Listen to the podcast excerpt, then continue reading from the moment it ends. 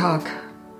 Ich habe ja versprochen, dass ich, solange wir keine öffentlichen Veranstaltungen besuchen oder auch durchführen können, Ihnen regelmäßig eine Episode oder auch zwei aus meinem 2015 erschienenen Buch Gottlose Type vorlese.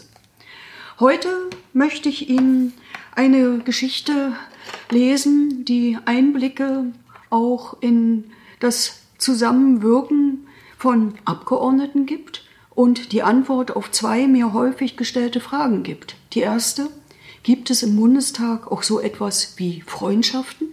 Und die zweite, Frau Pau, was ist eigentlich seit zehn Jahren mit Ihrer Stimme passiert? Ein wahrer Demokrat. Zuweilen geht es im Bundestag harsch zu. Allemal in Debatten, wenn vermeintlich alle Welt zuguckt. Da werden dem politischen Widerpart böse Vokabeln und schlimme Vergleiche an den Kopf geschleudert, dass es nur so kracht. Das hebt das Selbstwertgefühl, das freut die Medien und das widert mich an. Ich habe aber auch anderes erlebt. Als ich 1998 überraschend in den Bundestag gewählt wurde, entschied ich mich für den Innenausschuss. Bürgerrechte und Demokratie waren meine Themen.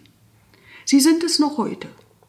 Wir fochten damals manchen Strauß aus, zumal nach dem 11. September 2001, nach den Terroranschlägen in den USA. Überraschend fand ich dabei einen Partner, und er empfand mich wohl ebenso. Der FDP-Abgeordnete Max Stadler aus Bayern. 2002, fraktionslos, sollte ich auch im Innenausschuss irgendwo am Katzentisch platziert werden. Max Stadler war vehement dagegen. Er setzte durch, dass ich einen Platz bekam, gleichberechtigt mit allen anderen Abgeordneten. Mehr noch, Fraktionslos hatte ich kein eigenes Antragsrecht mehr. Wenn du ein dringendes innenpolitisches Anliegen hast, dann sag es mir. Ich übernehme es ausnahmsweise als FDP-Antrag, selbst wenn ich es nicht teile. So habe ich Max Stadler erlebt, als Demokrat durch und durch. Er starb leider 2013. 2010 versagte plötzlich meine Stimme. Ein Freund merkte sarkastisch an, Politiker dürfen kopflos sein, auch hirnlos, aber niemals sprachlos. Ich war sprachlos. Monatelang konnte ich nicht einmal eine Plenardebatte im Bundestag leiten. CDU-Abgeordnete steckten mir Hustenbonbons zu, Grüne empfahlen mir gute Ärzte, SPD-Kolleginnen spendeten Trost. Es war eine Odyssee. Ich hatte das Ende meines Engagements im Bundestag vor Augen. 2012 konnte ich erstmals wieder präsidieren. Hörbar. Mal besser, mal schlechter. Wenn schlechter, dann löste mich plötzlich Ede Oswald ab.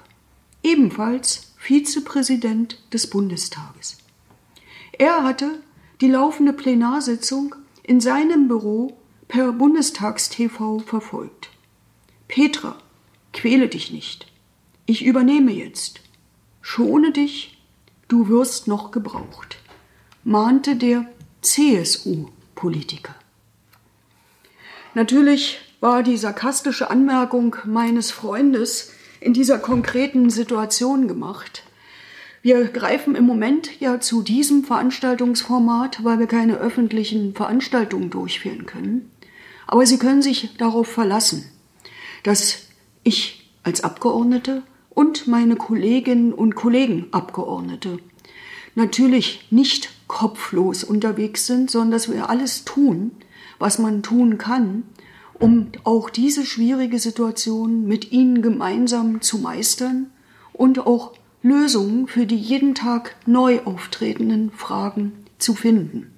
Ich hoffe, wir sehen uns bald wieder zu einer Episode aus der gottlosen Type.